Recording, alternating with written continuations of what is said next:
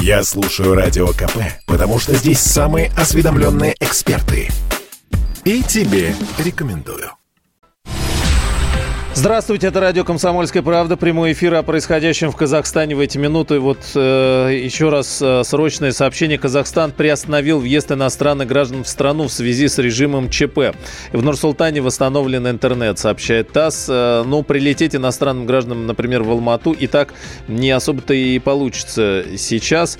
Э, так, и протестующие перекрыли дороги на въезд в Алматинскую область. Вот в эти секунды буквально сообщение и приходит. К нам присоединяется сейчас э, Леонид Калашников, председатель Комитета Госдумы по делам СНГ, евразийской интеграции, связям с отечественниками. Леонид Иванович, здравствуйте. Здравствуйте. А, прям сразу по ОДКБ. Сначала такой чисто формальный процессуальный вопрос. Для того, как, как решения принимаются, должны ли какие-то указы издаваться или как? Или вот уже э, в пути, грубо говоря? Решение э, принимается э, таким образом. Обращается сторона участницам к э, председательствующему совете. Э, председательствующий рассылает по другим э, главам государств, входящим в ДКБ. Ну, то есть пришло Пашиняну, Пашинян всех уведомил, имея в виду президента Путина, Беларуси, там, uh-huh. Киргизии и так далее. После этого в режиме онлайн принимается такое решение о вводе или не, о не вводе. И, главами, ну, там, да? А, вот. Да, главами, конечно, ага. государств. Не генсеком, там, не генеральным секретарем, который угу. там сейчас Беларуси у нас представляет, а именно вот э, главами государств. И дальше осуществляется ввод и уже подборка э, количества э, участников какие-то войска. Это уже дело секретариата. ДКБ. То есть решение Государственной Думы, там э, специальных указов ничего не надо, решение это в рабочем не порядке нужно, все, да? Нет, не нужно. Почему? Потому что мы ратифицировали, приняли, ратифицировали устав УДКБ, договор УДКБ. И э, по, по этому уставу предусмотрено технология, вот о которой я вам говорил. Угу. Как-то пропорционально число, э, число сил э, от стран или это на решение УДКБ? Это, это уже вот э, дело секретариата в рабочем порядке, потому что очень быстро все. Да. А, там же есть постоянные силы, да, которые вот проводят учения, скажем, последние учения, по-моему, были там в Казани. До этого еще где-то летом были они. В Казахстане. Проходили. Казахстане, кстати, да, да, да. точно. Вот, это где-то примерно группировка 55-60 тысяч, но на самом деле это, э, вот сил коллективных он не ограничивается этой цифры, э, ее можно вводить и больше. Что, что касается пропорциональности, то здесь э, это не обязательно, и все зависит от того, откуда по логистике там быстрее или еще э, какими-то... А это, получается, вообще значения не имеет? Это коллективные силы, как единый, это единый миротворческий контингент, да? Да, да, да, это коллективные силы, поэтому не нужно решение, как я вам уже сказал, значит, парламента о том, uh-huh. что вот надо вводить или не надо вводить, разрешать или не разрешать. В данной ситуации там уставом все предусмотрено. Если на основании устава, почему? Потому что вот там есть некоторая логика – а, если сама страна пытается справиться, то есть она ввела контртеррористическую операцию, она ввела чрезвычайное положение, и она своими вооруженными силами пытается справиться. То есть, чтобы не было обвинений потом э, в том, что вот э, там президент страны обратился и решил за счет каких-то там сил наружных, по сути говоря, там значит, оккупировать собственную страну, чтобы вот этого не было. То есть своя страна не может справиться с собственными вооруженными силами, объявив кон- контртеррористическую операцию. Она справляется, но на всякий случай вот обратилась в ДКБ. А так как это все быстро, вот, э, ну, буквально в течение суток, кстати, я не, был такой опыт у нас? Э, Нет, такого опыта не у нас было. не было. Угу. А не как... было. Был один опыт у нас там, и то без введения КСОР, там какие-то очень ограниченные действия в Киргизии в 2010, кажется, году. по их там конфликту с Узбекистаном. А есть сейчас, вот с учетом того, что все это так быстро и э, практически наспех, понимание, то есть вот сил туда приезжают дальше, кто координирует, как они, где рассосредотачиваются? Они есть около здания администрации есть, будут или есть, там, больниц? Есть, есть штаб, есть штаб ага. Э, этих сил, да. Они, эти, эти штабы, к чему я говорю об учениях, как раз на случай вот этих учений, там же э, учения проводятся не только с точки зрения нападения извне, но и в том числе предусмотрено уставом борьба вот с террористическими угрозами, даже с организованной преступностью в уставе это есть. Международной организованной преступностью, как бороться, какими силами, где создавать штаб, как этот штаб должен работать, куда идут дальше. Вот у нас, кстати, от Думы недавно мы отправляли, и наш комитет этим занимался, потому что мы занимаемся ОДКБ. В Таджикистане были тоже учения, и у нас были там два представителя наших от э, парламента, два председателя комитета. Леонид Иванович, по а, обороне. Ага. А у вас есть сейчас, э, ну, вот вы как раз э, консультируетесь и в теме, э, более точное понимание, то есть где, на каких объектах будут расположены, как вот, ну, у зрители, как это выглядит будет? Еще раз говорю, ага. занимается секретариат, у нас этого понимания нет. Я думаю, что местные силы предусматривают и просят об этом. Скорее всего, будут охраняться правительственные здания – значит, какие-то а, инфраструктурные большие объекты, типа вот гидроэлектростанции. Объекты энергетики. Ага. Объекты, да, дорожные какие-то очень крупные, э, гидро. И, может быть, вот в том числе и некие объекты Байконура, хотя вроде там все спокойно, все охраняется, как вчера заявил Рогозин. Но мне кажется, вот такого рода объекты будут охраняться. Э, э, конечно же, ну, речь не идет там о разгоне демонстрантов или там о наведении порядка на площадях. Этим занимаются пока силы э, самого Казахстана. Но если нападение будет, конечно, на эти объекты, естественно, те, кто их охраняет, силы КСОР, силы коллективного реагирования тоже будут реагировать на это. Леонид Иванович, еще один вопрос, так как вы председатель Комитета Госдумы по делам СНГ, евразийской интеграции связям с соотечественниками.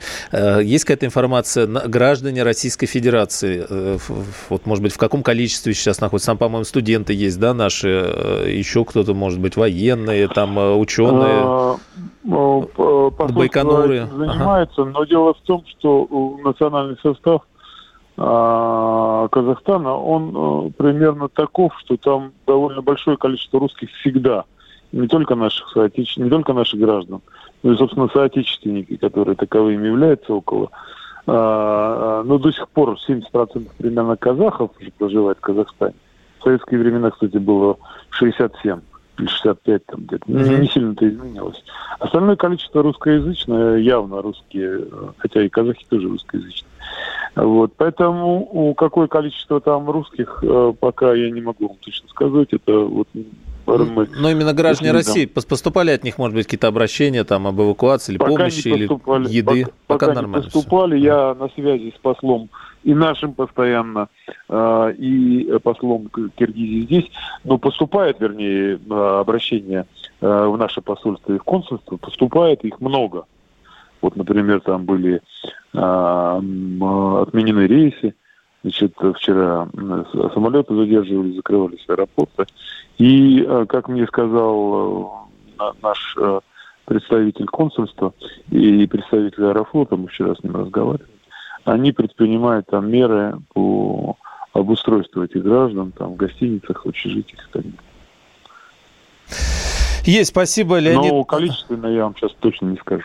Ну, спасибо. если будет информация, ждем от вас, да, да по подробности. Спасибо. спасибо. Леонид Калашников, председатель Комитета Госдумы по делам СНГ, евразийской интеграции и связям с соотечественниками. Была просто информация, что там наши сограждане есть. Ну, во-первых, работают, во-вторых, студенты есть, в-третьих, э, ученые, потому что там э, есть и, э, есть и площадки, где всякие испытания происходят, техники, ну, много чего. А, вот, поэтому пока более подробная информация, конечно, никакой нет, всего-то два дня пока прошло, но тем не менее уже что-то собирается. От ДКБ секретариат э, направляет туда коллективный э, контингент миротворцев со всех стран. И здесь, по большому счету, не имеет значения, кто от какой страны едет. Это все общий, э, общий контингент. Давайте послушаем, что говорит лидер ЛДПР Владимир Жириновский, потому что он-то сам родился в Казахстане, в Алма-Ате. И так вот он довольно эмоционально Э, эмоционально это комментирует минут 36 да, э, об искусственном государстве. Это очень искусственное такое хрупкое государство. Почти вся территория Казахстана – это бывшие русские территории. Вот Гурьев – русский город, Гурьевская каша. Теперь называется там на, на казахском языке.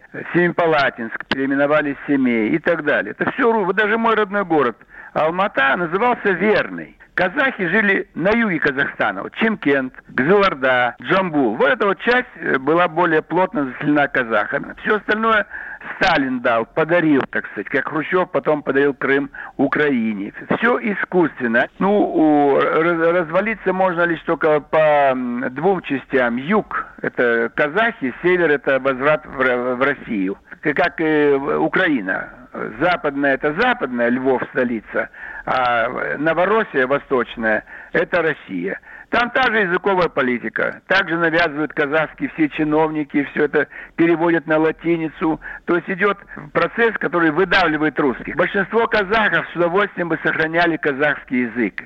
Они с детства знали казахский язык. Это вот национализация навязанная. А, лидер ЛДПР Владимир Жириновский, он у себя вообще большой пост написал а, в своем телеграме, но опять же вспоминая, что он родом а, из Алматы. А мы продолжим буквально через несколько мгновений. Я слушаю Радио КП, потому что здесь самая проверенная и оперативная информация. И тебе рекомендую. Это радио «Комсомольская правда». Прямой эфир. Последнее срочное сообщение. В Нур-Султане вернулся к работе проводной интернет, сообщает ТАСС. Более 85 звонков о нападении на фитнес-клубы, рестораны, магазины и ломбарды поступили в полицию Алматы. Москва продолжит консультации с Нур-Султаном и странами ОДКБ для выработки в случае необходимости дальнейших шагов по содействию проведения контртеррористической операции в Казахстане. Это большое заявление МИДа на России. Э, там вот много чего. Рекомендую ознакомиться. Мы так вот цитатами будем потихонечку минутку еще раз рассказывать о том, что сказали в МИДе. А, так, ну и давайте послушаем главного редактора и генерального директора медиагруппы «Комсомольская правда» Владимира Сунгоркина о том, кто может стоять за всем происходящим в Казахстане и какие последствия всего этого могут быть. Во-первых, цветные революции начинаются с чего угодно начинались. Где-то кого-то, значит, обидели, где-то экономические требования, где-то самые пустяковые. В общем, в общем, э, цветная революция начинается с чего угодно, в том числе с экономических требований. Но в данном случае, это три дня назад появилась идея, что давайте вот э, увяжем это с проблемой повышения цен на газ. А через три дня, по-моему, уже все забыли, какая к черту цена на газ, тем более президент Казахстана сказал, окей, э, цена на газ. Так, мы все поняли, цену на газ возвращаем, и она стала еще дешевле. Повод, скажем так, исчез. Но почему я считаю, что это революция? точнее, это, безусловно, организованный мятеж, потому что просто так в десятках городов люди не выйдут. И даже если выйдут, даже если выйдут, такая тема, как штурмовать э, здание комитета госбезопасности, их штурмовать управление внутренних дел, добиваться того, что войска уходят, скажем, э, с охраны сверхважного объекта аэропорта, да, в Алмате. Конечно, для этого нужна огромная организация, для этого нужны большие деньги, для этого нужна оперативное, нужно оперативное управление, оперативная связь. И все, что происходит э, в Казахстане, это очень организованная вещь. До сих пор не ясно, кем он организован, потому что бенефициары, скажем так, еще не объявились. Пока, я думаю, э, те, кто этим руководит, они, они действуют очень хорошо, изучив опыт предыдущих революций и они не канализируют народное негодование, скажем так, пользуются народной усталостью от э, всего этого режима, но не канализируют его в определенный какой-то, в определенное какое-то представление о прекрасном Казахстане будущего, да? Сейчас не поймешь. Э, если ты за все хорошее, скажем, в религиозном плане. Пожалуйста, есть э, ты можешь идти к тем, кто там сейчас, э, значит, службы мусульманские идут сегодня вечером с, со своими призывами. Либерально-западно ориентированные, пожалуйста, для них тоже все открыто сегодня пошуметь. К чему все идет и кто за этим стоит, мы пока на эту минуту, я думаю, мало кто понимает. Владимир Сунгоркин, главный редактор, гендиректор медиагруппы «Комсомольская правда». Из последних сообщений очереди выстроились не только за хлебом, но и на АЗС. Многие из них разграблены в Казахстане и в Алмате в частности, где работает Владимир Варсобин, успевший прорваться туда еще, когда аэропорт, э, видите, как быстро все. Владимир, э, здравствуйте еще раз. Аэропорт да, еще работал, когда вы прилетели, был чистеньким, нарядненьким, но буквально э, спустя сутки превратился в то, что, во что да, превратился. Там уже, там же там же стояла армия около аэропорта, в общем-то, стояли БТР, и я подумал, ну, значит, все под охраной, и сильно удивился, что через буквально там, несколько часов э, он, аэропорт просто бесславно пал. Да. А как вы улетать будете теперь? Есть идеи? Я э, не задумываюсь об этом, чтобы не сильно расстраиваться. Пока у меня много дел, я буду рассматривать проблемы по мере их поступления. Это, это правильно. А, вот э, какие, что сейчас глазами видите, какие последние новости? Пишут, что, во-первых, огромные очереди на АЗС, и я вижу сообщение, что правительство установило предельные цены на розничную реализацию сжиженного газа для заправки автотранспорта на АЗС. То есть то, с чего все и началось, цена на газ, подскочившая в два раза, в том числе и на заправках, э, основное топливо в Казахстане. И теперь вот правительство устанавливает предельные цены. Я сейчас найду сколько. Вы видите что-то там, как машина вообще как, передвигаются по городу? Машины передвигаются, но их очень мало. Вообще говоря, э, я даже не понимаю, зачем они стоят, э, потому что выехать из города невозможно. Э, их держат и власти, еще, видимо, уцелевшие полицейские, и э, революционеры из тех агрессивных революционеров, оппозиция сейчас разделилась на агрессивных и мирных, вот агрессивный сидит на окраине и тоже не пропускает автомобили. То есть сейчас поехать сложно. Но, а ну, еду можно говоря, купить? Э, потому что вот эта фотография, очередь выстроившаяся длинная за хлебом. Да, Еда... можно купить. Я, в нескольких небольших магазинчиках, маленьких, кто знает, я вот уже две, два магазинчика нашел, они осторожненько открываются, пока тут там нет очередей, только потому что, видимо, люди не проздали. Э, пока очередей не видел, но магазинчики открываются, это очень правильно, потому что тут тупо негде поесть и негде ничего купить. Это, конечно, удивительная история. В, Спасибо, в... Владимир. Да, Владимир Варсобин, политический обозреватель «Комсомольской правды», один из немногих, если вообще не единственный российский журналист, работающий сейчас в Алмате.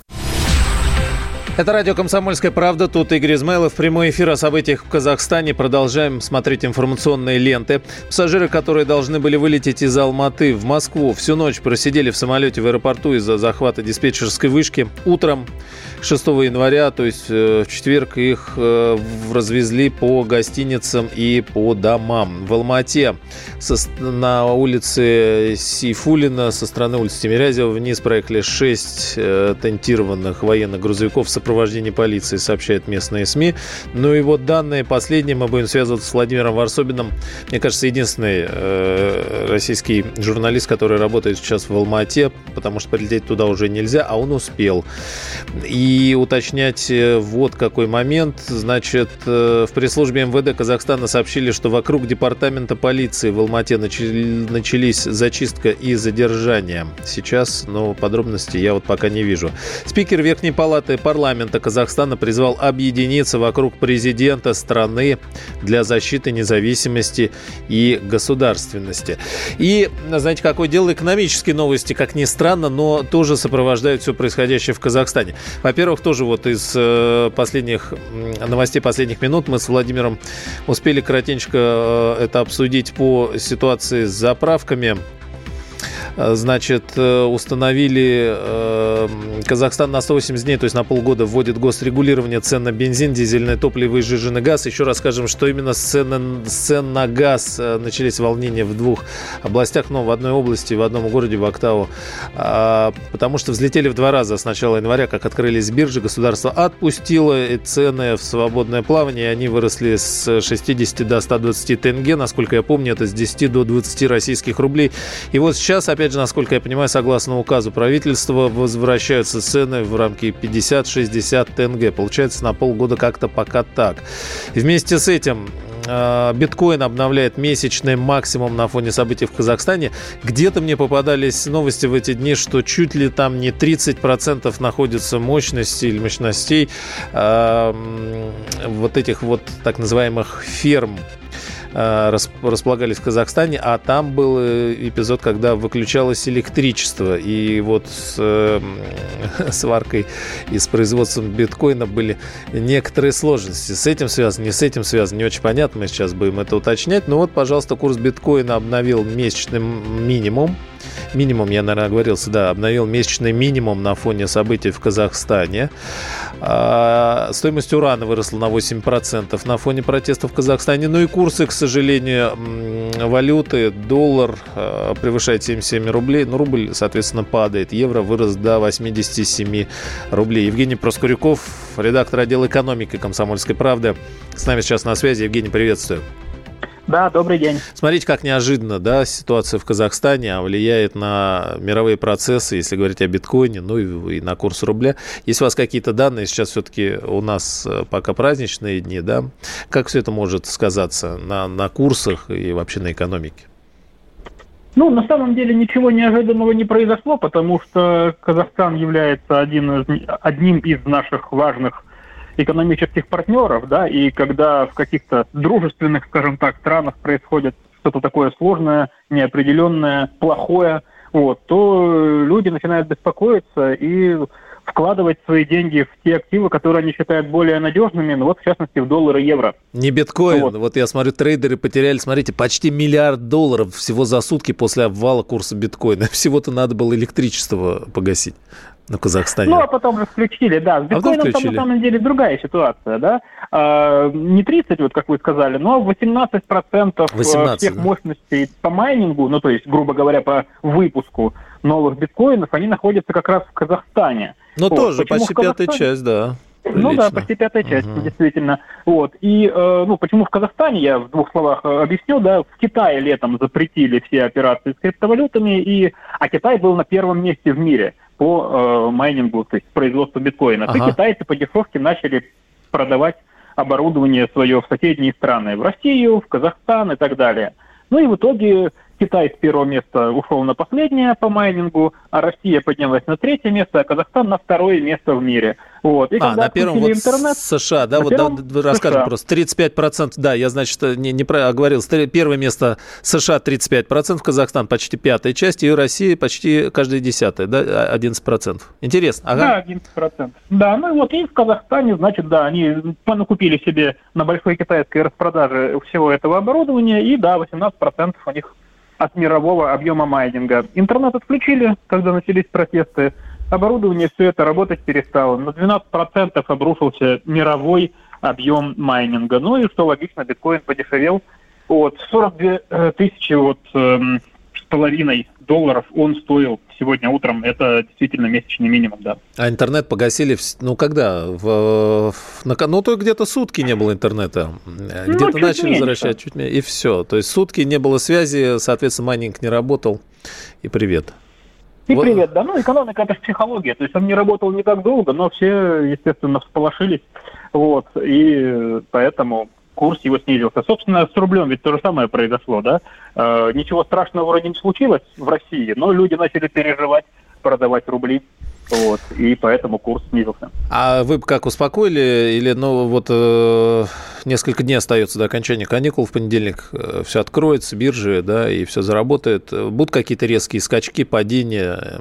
Стоит ли чего-то куда-то бежать, чего-то перекладывать? Или, в общем, плюс-минус вот эти колебания, они так и происходят в последнее время? Да вот и успокою, да, потому что вот мы сегодня тремя экономистами, профессорами, кандидатами наук разговаривали, и все они говорят, что это, да, вот первая такая э, небольшая нервная реакция, которая успокоится, потому что, ну, действительно, в российской экономике ничего не происходит плохого. Uh-huh. Вот, и каких-то естественных процессов, которые бы обрушивали рубль, их нет. Вот э, есть некая, э, скажем так, беспокойность людей некоторых, которые кинулись скупать валюту. Дальше все это устаканится, и, по крайней мере, фактор Казахстана на курс рубля уже сильно влиять не должен. Поэтому он скорее всего, э, откатится, если не произойдет чего-то такого э, что еще вызовет беспокойство. Но, скорее всего, в течение ближайших дней, вот по мнению наших экспертов, с которыми мы беседовали, он вернется к своим обычным 74 плюс-минус рублям за доллар.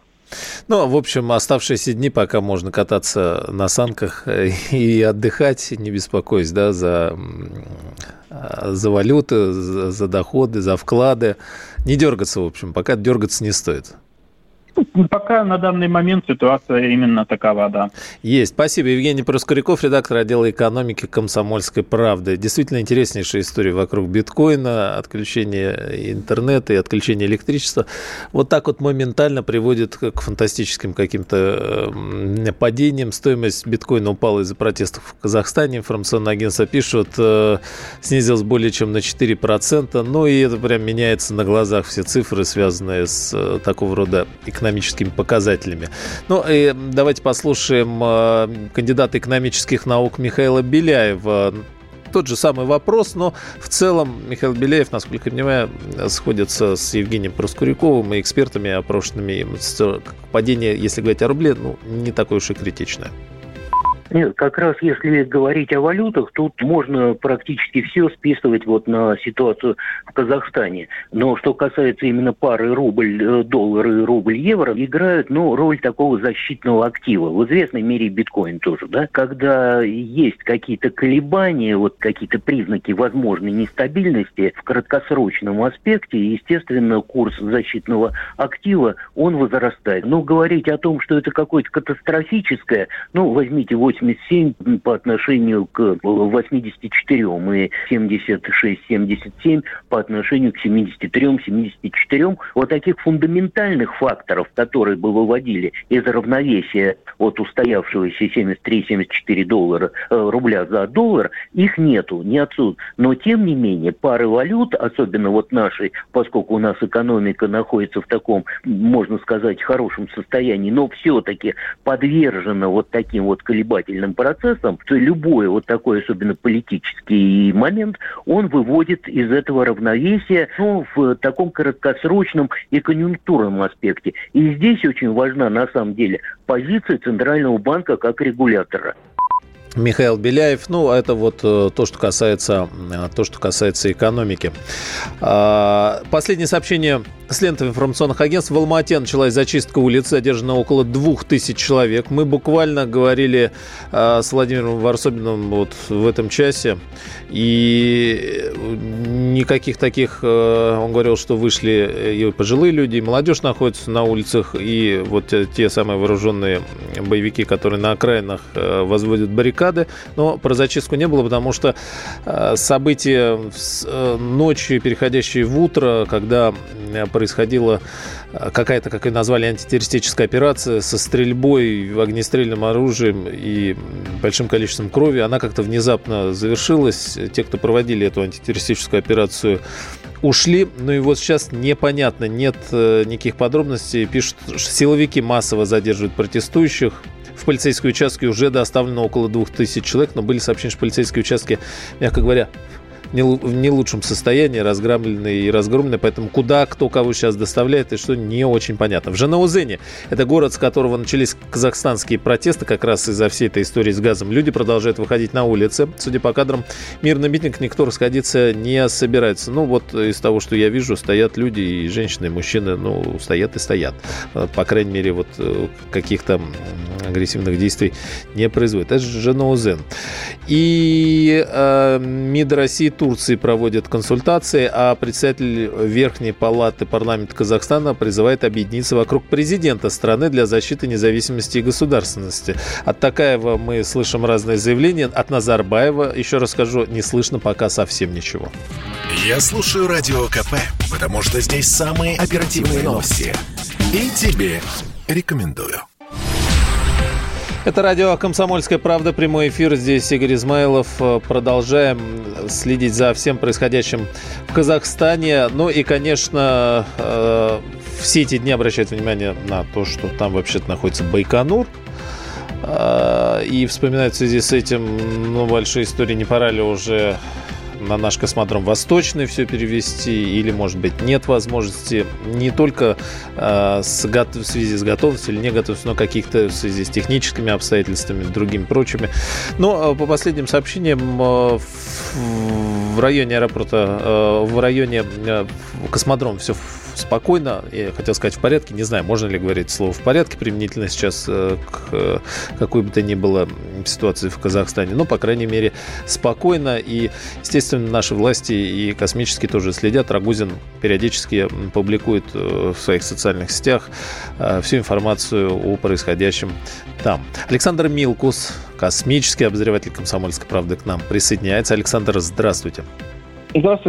Ну вот, э, дай бог, что все и было спокойно в Байконуре. Все-таки он и на некотором отдалении находится. Ну и а, так или иначе. Вот немножечко отвлечемся от ситуации в Казахстане, э, что называется, сиюминутной. В целом, Э, мы как-то подзабыли, вот есть же восточный, что мешает сейчас полностью перенести уже, наконец, э, так сказать, э, все вылеты, и сколько времени для этого еще надо? Или это будет невозможно по каким-то другим параметрам? Вылеты, что вы имеете в виду? Пользу... Пуски ракет? Да вообще все, вот будет ли когда-то возможность пользоваться вот только, так сказать, вот космодром Восточный и вообще, или Байконур он всегда нужен будет? А, ну, во-первых, Байконур, конечно, находится южнее, чем восточный, и стоимость э, запуска грузов э, будет ниже. Экономическая а, специфика, да? Э, ну, с одной стороны. С другой стороны, у нас на Байконуре есть отлаженная за многие годы система доставки космонавтов на Международную космическую станцию и на другие станции, если мы будем запускать еще нашу орбитальную станцию РОС. Угу. А, и, и там мы готовы работать с ракетами «Союз-2», нынешними новыми цифровыми. А, и сейчас, э, вот буквально полгода назад, было подписано соглашение между Россией и Роскосмосом и а, казахскими структурами о том, что мы вместе будем эксплуатировать комплекс «Байтерек», это реконструируемый комплекс, который, с которого раньше пускали ракеты «Зенит» украинские. И э, на этом, в этом комплексе будет запускаться наша новая ракета «Союз-5». Э, ракет наша, а реконструкция э, комплекса – это за э, казахской стороной. В принципе, это тоже такой важный, важный, важный элемент сотрудничества. Пуски многих аппаратов, прежде всего, я думаю, что связанных с безопасностью страны и с вот, обеспечением там, телекоммуникационных э, сервисов и так далее, они, конечно, будут проходить с Восточным после того, как закончится строительство э, второй очереди это э, пускового э, комплекса под новую ракету «Ангара» опять.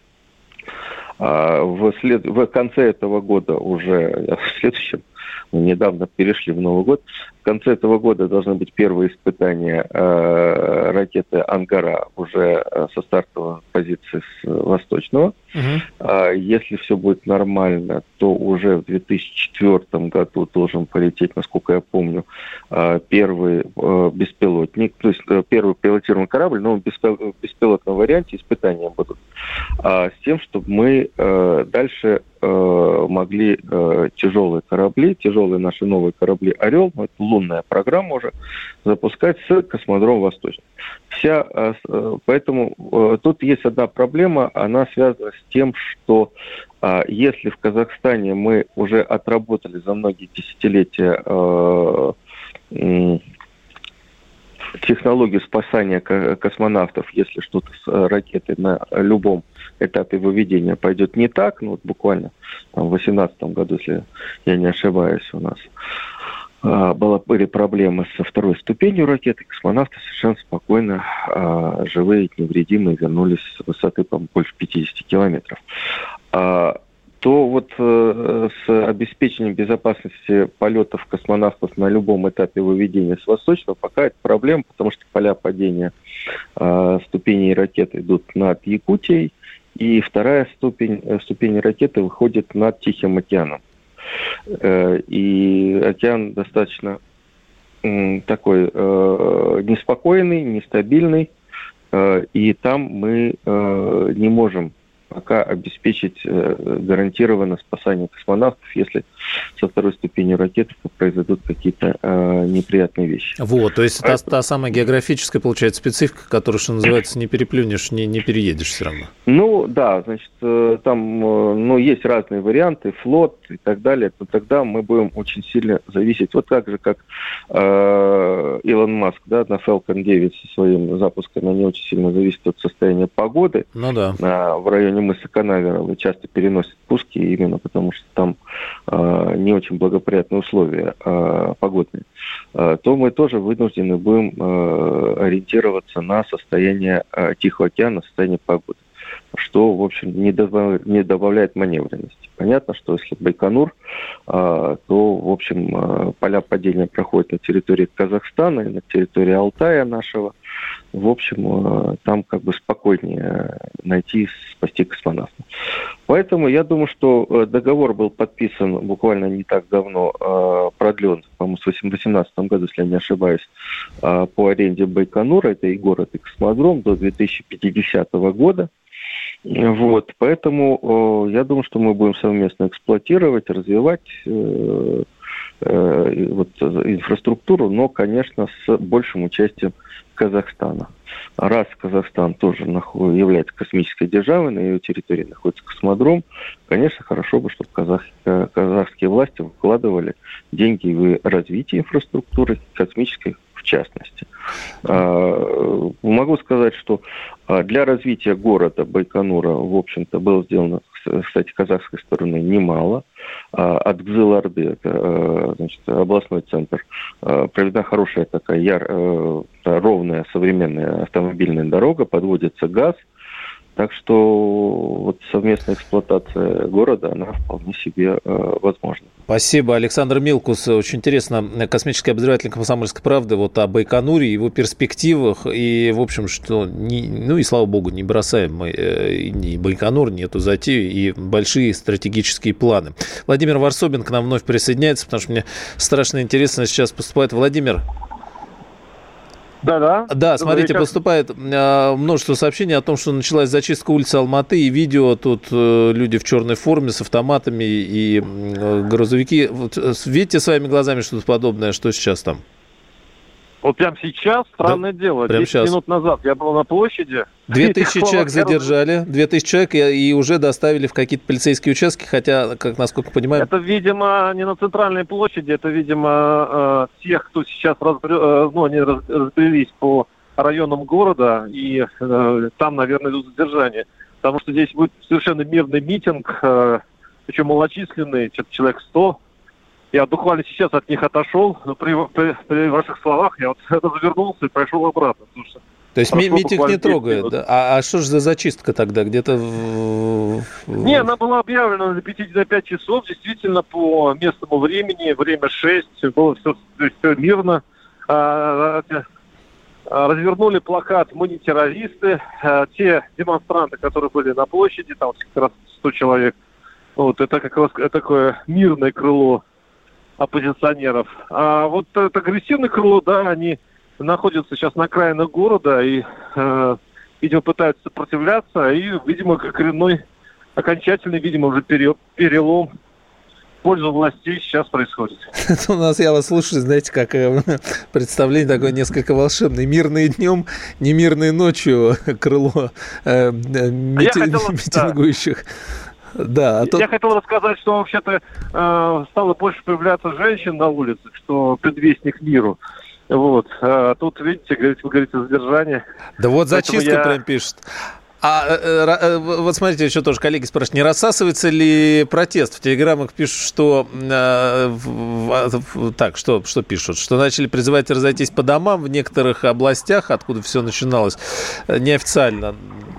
Как, пока прибывают или убывают? А, а, конечно, убывают, убывают. И а, я говорю, там осталась буквально маленькая горстка таких вот политиканов, которые что-то, что-то спорят о демократии. И совершенно изменился возраст. Это сейчас больше пожилое поколение, и э, даже прибавились женщины. Женщины появились на площади, что раньше вообще даже представить было нельзя. Были молодые э, боевики, а сейчас все, ну, окраска митинга сменилась на совершенно мирный ну, вот я вариант. Сейчас... Я думаю, что ага. на фоне как раз истории с УДКБ, я думаю, что здесь никто не хочет просто продолжения войны соседними государствами тем более. На каком-то из видео сейчас распространенном, вот Жену Зен, по-моему, там тоже женщина, я видел. Смотрите еще, администрация Жимбылской области Семея, аэропорт Актоба, офис правящей партии Нур-Атан в Таразе. И там же депар... а, и департамент полиции Жимбылской области, захваченные ранее, освобождены от протестующих, сообщает казахстанский госканал. Владимир, спасибо, мы будем с вами связываться. А, Владимир Варсобин работает э, в Алма-Ате, э, наверное, единственный российский журналист, кто успел туда э, прилететь, э, говорит, что он не видит зачистки, ну, там, где он находится, ну, и митингующие потихонечку сами рассасываются, а вот, по крайней мере, телеграм-каналы и официально вот Арти сообщают, что со ссылкой на спутник Казахстан, что в Алмате началась зачистка улицы, задержано около двух тысяч человек. Продолжим в начале следующего часа. Я слушаю Радио КП, потому что здесь всегда разные точки зрения. И тебе рекомендую.